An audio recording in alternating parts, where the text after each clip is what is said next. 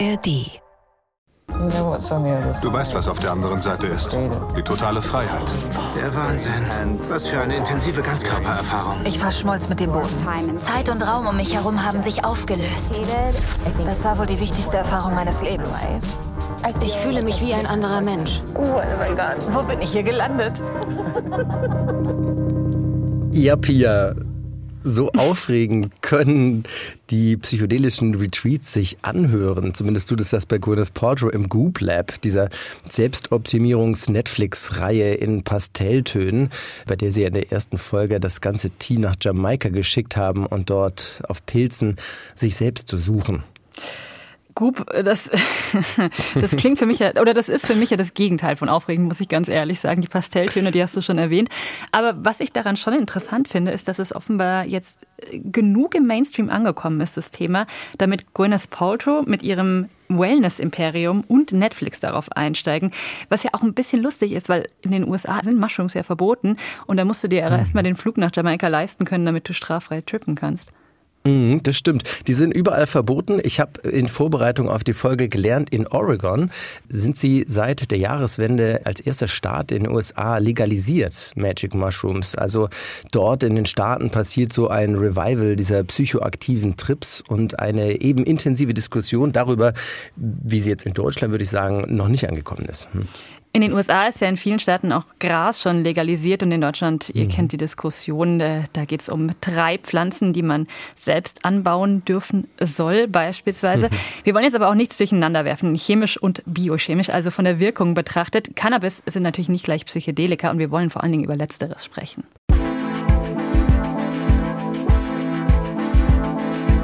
Über die Psychedelika. Seit einiger Zeit, da ploppen sie ja auch in vielen anderen Kontexten auf, als damals zu den Zeiten der Hippies und der Love and Peace Bewegung.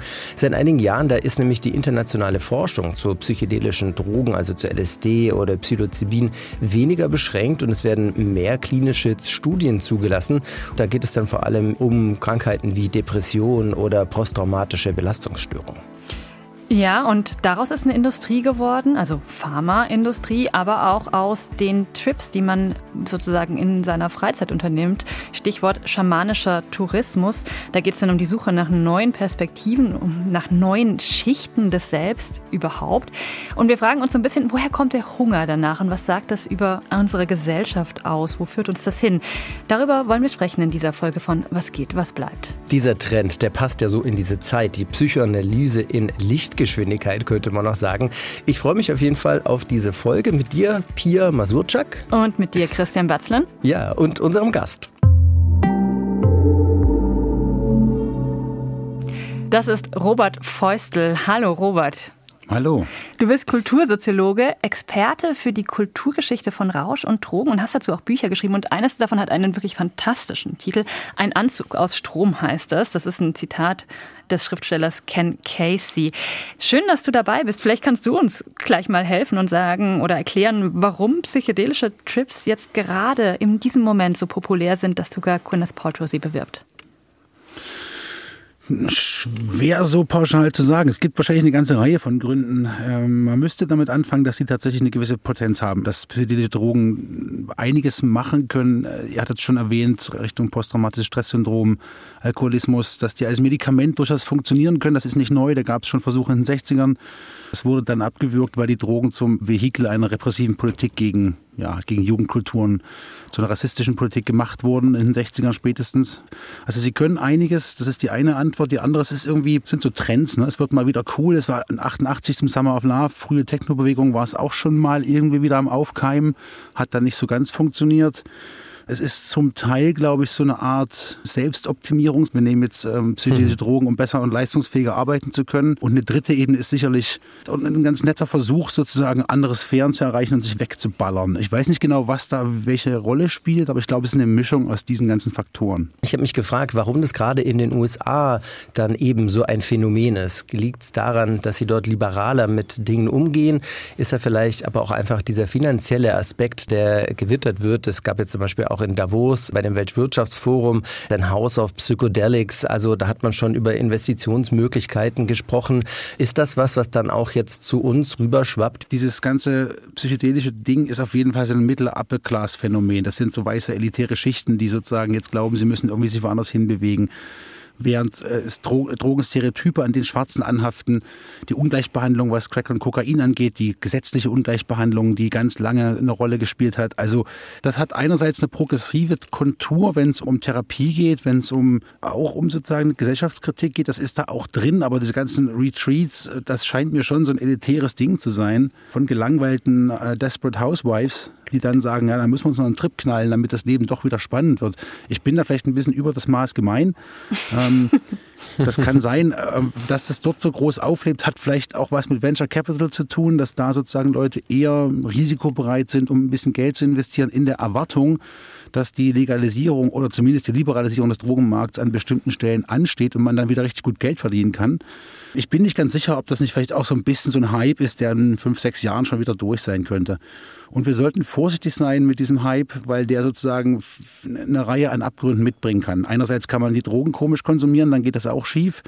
Man kann damit auch wieder das Territorium für repressive Drogenpolitik aufmachen, wenn ein paar Sachen eskalieren. Also wenn wir glauben, mit Drogen Politik machen zu können, geht es meistens schief. Selbstoptimierung, das hast du gerade angesprochen. Gehört es also in die gleiche Reihe wie Yoga beispielsweise?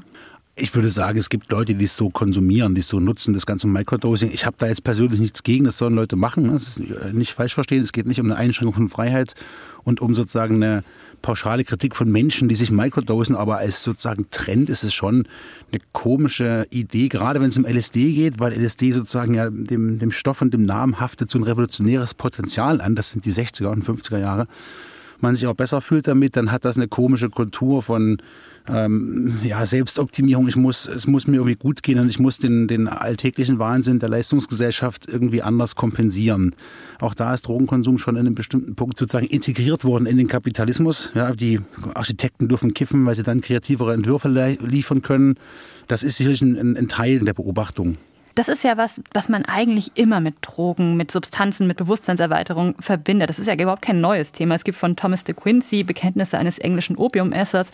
Es gibt von dieser, dieser schöne Titel The Doors of Perception, die dann Aldous Huxley für seinen Essay genommen hat, den die Doors wiederum für ihren Bandnamen genommen haben. Das setzt sich ja alles sofort. Alle beziehen sich aufeinander. Das ist ein, mhm. kommt eigentlich aus einem Gedicht von William Blake. Es gibt immer diese Verbindung mit Schriftstellern, mit Künstlern, so, ja.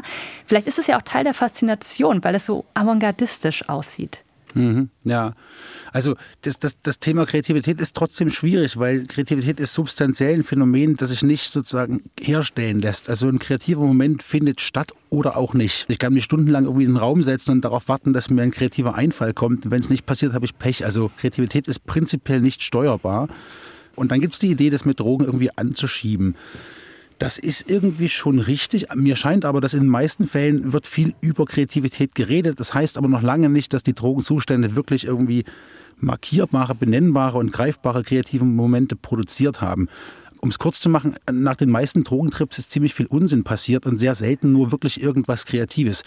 Mein Gebiet Text, sozusagen die Textproduktion, da wird es schwierig. Ja, die fast alle Texte reflektieren über den Rausch, sind aber nicht im Rausch entstanden. Es gibt eigentlich nur William Burroughs mit Naked Lunch, der wirklich völlig druff geschrieben hat. Deswegen ist das Buch auch sehr schwer lesbar. Ähm, es gibt ein Gedicht von Goethe, das auf Haschisch geschrieben worden sein soll, ist ziemlich fürchterlich. Und dann ist es auch schon fast vorbei. Ja, lass uns mal einen hören, der sich sehr viel mit LSD beschäftigt hat, nämlich Ernst Jünger. Das ist ja so eine Jahrhundertbiografie, Anhänger der konservativen Revolution in der Weimarer Republik, nationalistisch, völkisch, konservativ, aber auch halt ein Schriftsteller, der praktisch ein ganzes Jahrhundert lang sozusagen immer ähm, an der Avantgarde beteiligt war. Und der hat in den 40er Jahren das erste Mal LSD probiert. Und zwar in Zusammenarbeit mit dem Schweizer Albert Hofmann, ein Chemiker, der LSD tatsächlich zufällig 1938 entdeckt hat. Und Jünger schreibt jetzt an Albert Hofmann im März 1948 den folgenden Brief. Was mich vor allem beschäftigte, das war das Verhältnis dieser Stoffe zur Produktion. Ich machte aber die Erfahrung, dass die schöpferische Leistung ein waches Bewusstsein erfordert und dass sie sich abschwächt, wenn sie unter dem Banne von Drogen steht. Dagegen ist die Konzeption bedeutend und man gewinnt Einblicke, wie sie sonst wohl nicht möglich sind. Es genügt daher wohl auch für den Künstler, dass er einige Male die Bereiche betritt durch die Tapete hindurch, die unsere Sinne gewebt haben. Ja, klingt toll auf jeden Fall. ähm, Gerade jetzt im Dezember kam eine Studie raus von der HU, die Frage, wie Drogen Kreativität steigern oder psychoaktive Stoffe das steigern. Und sie sagte, nein, ähm, es waren sogar am wenigsten geeignet, diese Stoffe Kreativität anzuregen unter all diesen getesteten Methoden. Wie siehst du das? Gerade Kreativität ist sozusagen ein Begriff, den die Wissenschaft sehr schwer nur fassen kann. Was soll das genau sein? Ja, weil ich kann irgendwas als kreativ sozusagen für mich verstehen. Ich hatte irgendeinen kreativen Gedanken.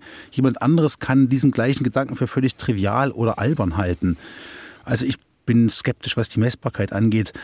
Also ich würde da sozusagen von Stoff zu Stoff äh, unterscheiden und es hängt natürlich, da hat Jünger schon recht, auch wenn ich Jünger wirklich sehr ungern zustimme, ähm, dass es immer noch sozusagen einen konzipierenden oder sozusagen einen nüchternen Prozess ringsrum braucht und dass man die Drogenerfahrung eher als so eine so eine emotionale Erfahrung, also oder emotionale Einsicht oder als so einen emotionalen Moment verstehen sollte, der dann entsprechend gerahmt werden muss. Das kann dann auch völlig schiefgehen in so eine metaphysisch transzendenten Wahrheitsereignisse, die meistens hohl oder leer bleiben. Das ist sozusagen eine der großen Erkenntnisse, die ich hatte, als ich mich mit dem Zeug beschäftigt habe, nicht mit dem Zeug, mit den Schriften und Texten dazu, dass alle, die über Wahrheiten im Rausch reden, in einer Lehrformel reden. Sie haben irgendwie die Wahrheit im Rausch gesehen. Wenn man dann aber nachfragt, was das genau, worin diese Wahrheit nun genau bestehen soll, kommt im Regelfall nichts, außer dass es die Wahrheit gewesen sein soll. Ja, also ja, so eine somatische so eine Erfahrung irgendwie, ne? Ja, das, das, genau. Es ist am letztlich eine Erfahrung und der Begriff Wahrheit ist möglicherweise falsch. Vielleicht ist es eher ästhetisch, es war halt schön. So. Ja, ja Sibylle Levitscharow fasst das ganz gut zusammen, ja. finde ich. Die sagt nämlich, ich bin überzeugt, dass LSD meine Beobachtungsgabe nachhaltig beeinflusst und geschärft hat. Vielleicht ist es genau das, die Beobachtungsgabe, die da wirklich nochmal eine andere Ebene erreicht und gar nicht so sehr das Schreiben dann. Das kann ich mir gut vorstellen, ja. Aber sozusagen der Umstand ist eine unfassbar kleine Menge eines Stoffs, meine normale Perzeption völlig durcheinander rührt und ich auf einmal besser anfassen und äh, Farben schmecken kann, das ist schon spektakulär irgendwie. Es ist ein neuer Trend, der angekommen ist in dieser Zeit. Man kann zum Beispiel jetzt auch solche Kuren buchen, ganze Trips, ganze Retreats. Ich habe mit Amit gesprochen. Der veranstaltet so professionell betreute Psilocybin-Trips in den Niederlanden, wo nämlich Psilocybin in Form von sogenannten Trüffel erlaubt ist im Vergleich zu Deutschland. 15 Teilnehmende werden da über sechs Tage lang zwei Trips verabreicht. Und es war interessant zu hören, wer da aus der ganzen Welt eben anreist, hinfliegt in die Niederlande und warum. Es waren ältere, es waren jüngere, es waren Gruppen, es waren Paare, die das gemeinsam machen, es waren Eltern mit ihren erwachsenen Kindern, man muss natürlich über 18 sein, um dort teilzunehmen. Und Amit hat mir Folgendes erzählt. the potential in, in these learnings and these teachings that you can get from the plants connects you to a, a, bigger picture, to not just your own personal centered journey. What's very beautiful is people that come to us at some point go through maybe a shift maybe becoming more activist, maybe becoming more working in uh, social, environmental, humanitarian aspects of life and bringing that into their kind of mission. Was ja irgendwie total schön ist, weil sie dann davon auch was mittragen und es eben nicht nur um den Moment, um den Rausch geht, um den Spaß an diesem einen Wochenende und diesen sechs Tagen und dann bleibt nichts mehr hängen. Solche sechs Tage kosten fast 3000 Euro und bisher zahlen diese Tweets eben die Menschen aus eigener Tasche.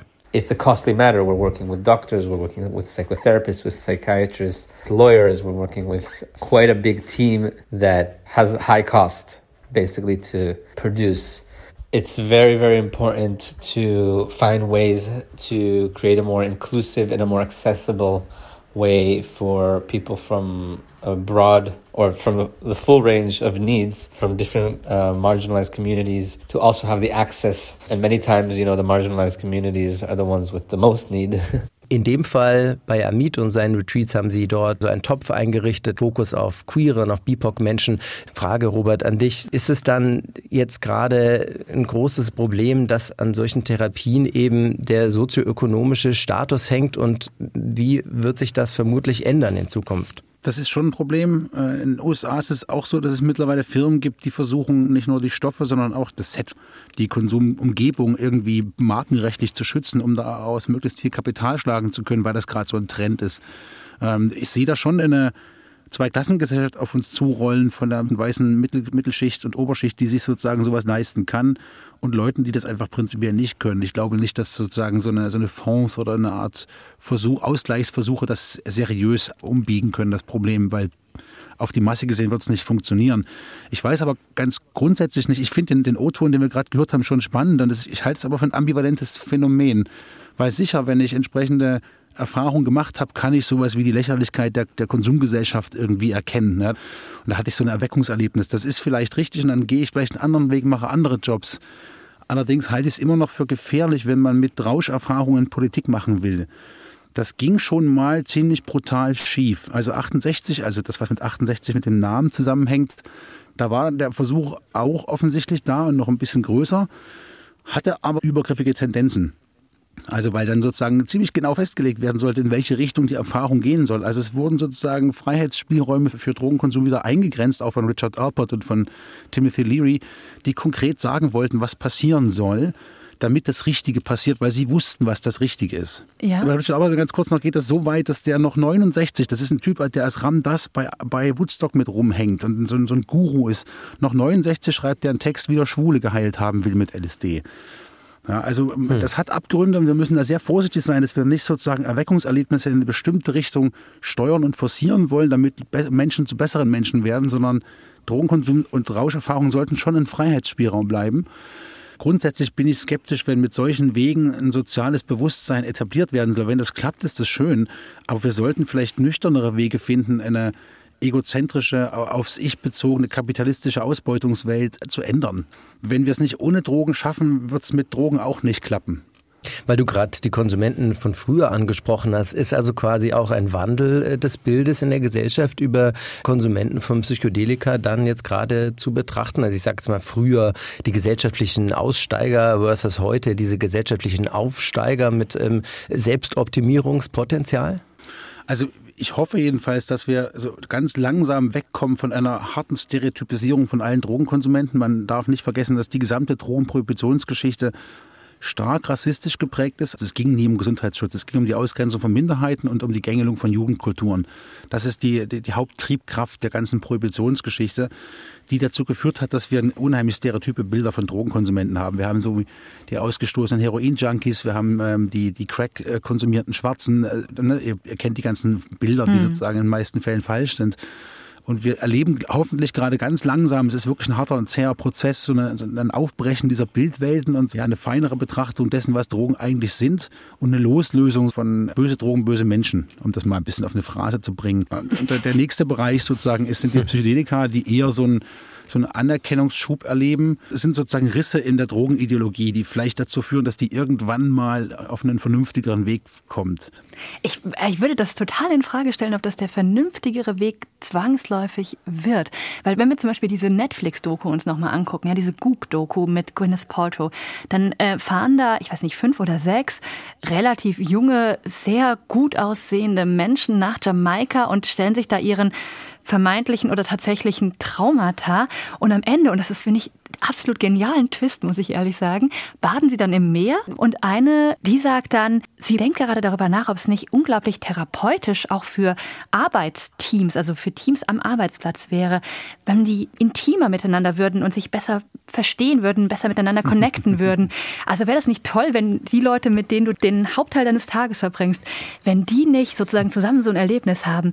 Das ist ja wirklich das Gegenteil von ja, äh, ja das amerikanischer also, Gedanke irgendwie. Ja, ja, also dass die Kollegen auch noch vögeln sollen, da wird es wirklich ekelhaft. Nee, das sagt sie nicht, das sagt sie nicht. Nein, das aber das ist ja, also ja, aber im Prinzip geht es in die Richtung. Ja. Äh, ich meinte mit vernünftiger Weg was anderes. Ich meinte sozusagen, dass wir wegkommen von, von einer von einer Drogenideologie, die im Prinzip Menschengruppen mit Drogen ständig verbindet, alle Drogenkonsumenten als potenziell gefährlich und süchtig abkanzelt ähm, mir geht es sozusagen um eine andere, ein anderes Reden über Drogen in der Gesellschaft. Äh, und am Ende geht es auch um eine Entkriminalisierung und Legalisierung im Prinzip aller Drogen, was ein schwieriger Weg wäre. Das meine ich mit vernünftigerer Weg, dass die Mischung aus schön, reich und elitär und wir nehmen auch noch Drogen, also psychedelische Drogen, dass das nicht vernünftig ist, da bin ich völlig bei dir. Ja, dass, also dass das eine Absurdität ist, die im Prinzip die Perversion des Spätkapitalismus nochmal auf die Spitze treibt, da, da stimme ich zu. Ich finde eben diesen Aspekt, den Pia gerade eingebracht hat, auch nochmal interessant aus dieser Perspektive, dass quasi die Teams besser funktionieren ne, auf der Arbeit. Also dass man dann im Arbeitsleben harmonischer ist, dass man vielleicht dann auch mehr Leistung bringen kann. Mhm. Da spielt ja dann auch das Thema Microdosing mit rein. Ne? Also dass man ähm, nur ein Zehntel der LSD-Pappe nimmt und dann irgendwie kreativer und fitter und wacher in den Tag startet. Ähm, ist es dann aber eigentlich nicht dann wie quasi die, die Line Koks, die der, der Banker in Wolf of Wall Street nimmt? Nimmt, um irgendwie dort besser zu funktionieren im Arbeitsalltag? Ja, ich würde sagen, das ist nicht viel anders. Ja. Das ist, wenn, wenn die Retreats so funktionieren, dann sind sie nichts anderes als ein, neu, ein neues Spielfeld der sozusagen Kommodifizierung von Drogen, also auch nur eine Vermarktlichung von Pseudo-Alternativen, die zur besseren Integration in Selbstausbeutungsverhältnisse führen. Das müssen sie nicht sein. Das ist nicht völlig ausgeschlossen, dass Leute Pilze nehmen oder LSD nehmen und dann denken, oh, sie haben keinen Bock mehr auf ihren Brotjob und sie müssen mal was anderes machen und zwar was irgendwie gesellschaftlich Sinnvolles, äh, weil sie auf einmal eine Sinnkonzeption haben, die über den Konsum hinausgeht. Das ist jetzt nicht ausgeschlossen. Und wir sollten nicht zu viel Optimismus da reinlegen. Da beißt sich ja die Katze in den Schwanz. Ne? Also du steigst aus, um wieder voll einsteigen ja. zu können. Dann schauen wir doch wirklich mal auf das, was bleiben könnte. Also du hast gerade so ein paar Sachen angesprochen, ein nüchternerer Weg sozusagen, mit Drogen umzugehen, mit Substanzen umzugehen. Eine Möglichkeit, die wir schon kurz angeteasert haben, aber die sich ja darbietet offenbar, ist die psychiatrische und die psychologische Anwendung. Ne? Ja, genau, richtig. Und ähm, wir haben Ton mitgebracht von Andrea Jungaberle. Sie ist Anästhesistin und Psychotherapeutin. Sie setzt Psychedelika bereits in ihrer Praxis ein. Sie hat diese Mind Foundation mitgegründet. Das ist eine gemeinnützige Wissenschaftsorganisation hier in Europa, die eben diese Forschung und ähm, Therapie von Psychedelika fördert es ist so, dass sich zeigt, dass Menschen durchaus ja sehr stark profitieren können von einer augmentierten Psychotherapie, in der eben solche Substanzen mitverwendet werden. Am vielversprechendsten ist, was Psilocybin, also Magic Mushrooms, angeht, bei Depressionen, bei Angststörungen und bei MDMA, das äh, gemeinhin eher als Ecstasy bekannt ist, ist die Forschung an dem Punkt, dass es bei schwerer posttraumatischer Belastungsstörung sehr hilfreich sein kann, eine Therapie damit zu unterstützen. Ja, was für ein Wandel eigentlich, ne? Also gerade mhm. bei MDMA von der von der Partydroge hin zur Medizin. Glaubst du irgendwie in fünf Jahren ist ähm, MDMA als Medikament bei uns zugelassen und wird auch von der breiten Fläche dann angenommen und hat quasi diesen alten Ruf abgelegt? Fünf Jahre, ich bin vorsichtig mit Prognosen. Ähm, aber ja, es kann gut sein, dass es in fünf Jahren da steht. Das wäre auch gut, das wäre auch sinnvoll. Es ist nicht neu. Ne? Also man muss dazu sagen, auch MDMA ist in der Therapie in den 60er, 70er Jahren schon zur Anwendung gekommen oder zumindest in der Forschung rezipiert und äh, ausprobiert worden. Mit damals auch schon ziemlich guten Erfolgen oder mit zumindest guten Perspektiven auf gute Erfolge unter bestimmten Bedingungen. Und die Fehler von damals machen die Leute, also die Mind Foundation und die MAPS in den USA, das machen die dieses Jahr nicht. Also die Familie Jungarbeiter, es gibt ja auch noch ihren Mann, der da auch ganz aktiv ist. Den kenne ich, sie kenne ich nicht, deswegen erwähne ich das. Äh, die sind da sehr, sehr, sehr sorgfältig äh, und wissen ganz genau, was sie machen. Und es ist tatsächlich ähm, empirisch ganz gut nachweisbar, dass die, dass die Stoffe da helfen können. Stellt euch einen toxischen Mann vor, eine klassische toxische, toxische Männlichkeit, der ist ohne MDMA nicht zu knacken in der Psychotherapie. mit MDMA kann, also um es ganz, ganz billig auszudrücken, ja, mit einem ordentlichen Trip MDMA kann's, kann, kann es funktionieren, dass er sich seinen eigenen Gefühlen in irgendeiner Form stellt. Ja? Also das ist jetzt nicht das, was in der Praxis passiert, aber das sozusagen, für mich ist das immer die beste Bildwelt, um zu erklären, warum MDMA funktioniert. Es gibt, äh, muss man da der Vollständigkeit vielleicht auch noch dazu sagen, es gibt auch andere Stimmen zur Empirie, die sagen, die Empirie ist noch nicht so gut gut, wie sie manchmal dargestellt wird, aber das der Vollständigkeit halber.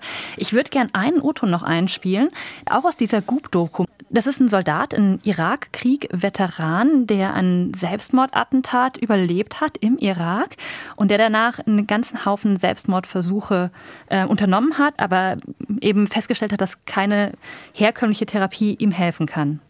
Es war die beste therapeutische Erfahrung meines Lebens. In meinen Therapien davor kam ich nicht an das Trauma ran. Ich habe es extra vermieden, darüber zu reden und habe mich darauf konzentriert, was mir im Alltag Probleme machte. Aber MDMA dämpft die Amygdala, diese Kampf- oder Fluchtreaktion. Ich konnte dem Trauma nahe kommen und darüber reden, ohne dass mein Körper Panikanfälle verursacht hat. Genau, also so gedämpft, das Angstzentrum so dämpfen, dass man sich das Trauma anschauen kann, dass man sich endlich traut, das Trauma anzuschauen. Das ist in seinem Fall passiert mit der Begleitung von zwei Psychiatern, die diesen ganzen Trip sozusagen neben ihm am Bett saßen. Und das Ganze wurde auch gefilmt. Ich habe mich da so ein bisschen gefragt, individualisiert man damit nicht psychische Probleme? Also die Veteranen, die einfach in eine Situation geschickt werden, die überhaupt nicht beherrschbar ist und die dann allein gelassen werden. Das ist ja eigentlich ein gesellschaftliches Problem. Hm. Also ich sehe erstmal ein Potenzial, das will ich gar nicht ausklammern, ne, in dieser Art von, von therapeutischer Erfahrung. Ähm, es gibt aber trotzdem zwei Gefahren. Darauf, das sprichst du gerade schon an, Pia. Das, das eine ist, naja, wenn wir jetzt anfangen, äh, gute Medikamente zu entwickeln und therapeutische Settings dazu zu bauen, mit denen wir die Probleme von den Leuten im Nachgang wieder bereinigen können, dann können wir sie auch nochmal losschicken. Ja? Mhm. Also wir laufen Gefahr sozusagen im, im privaten und therapeutischen Bereich gesellschaftliche Konstellationen umgehen zu können und, und sie nicht zu lösen. Das, das wäre grundfalsch.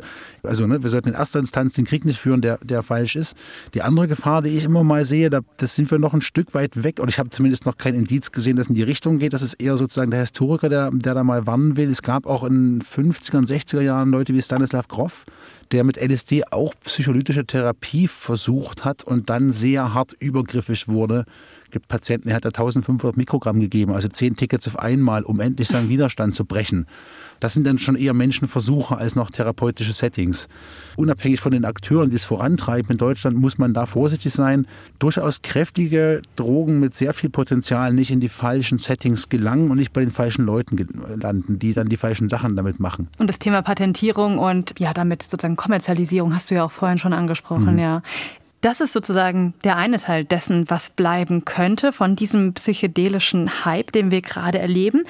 Der andere, haben wir uns zumindest so gedacht, Christian und ich, ist die Frage, mhm. welche Rolle Ekstase vielleicht künftig im Alltag spielen könnte. Also diese Suche nach Ekstase, nach dem Austreten. Ich habe ein wunderbares Wort in der Recherche gelernt. Partizipationspause heißt das. Äh, das, das ist so alt wie die Menschheit, ja. Und davon steckt ja vielleicht auch so ein kleiner Teil in diesem Hype drin, aber ich habe mich gefragt, wie viel Raum denn für Ekstase überhaupt bleibt, wenn meine Erfahrung so durchgeplant ist, also wenn wenn ich eigentlich schon sozusagen auf der Suche nach Ekstase bin. Ich bin da auch skeptisch, ob diese, diese psychedelische Welle, die wir gerade erleben, in diese Richtung geht. Das klingt vielleicht immer mal so. In der Feierkultur sehe ich es eher nicht, ja, weil da spielt LSD auch noch eine Rolle in so einem, in so einem Leistungssport-Drogenkonsumgedanken. Hauptsache, ich habe viel und von allem was genommen.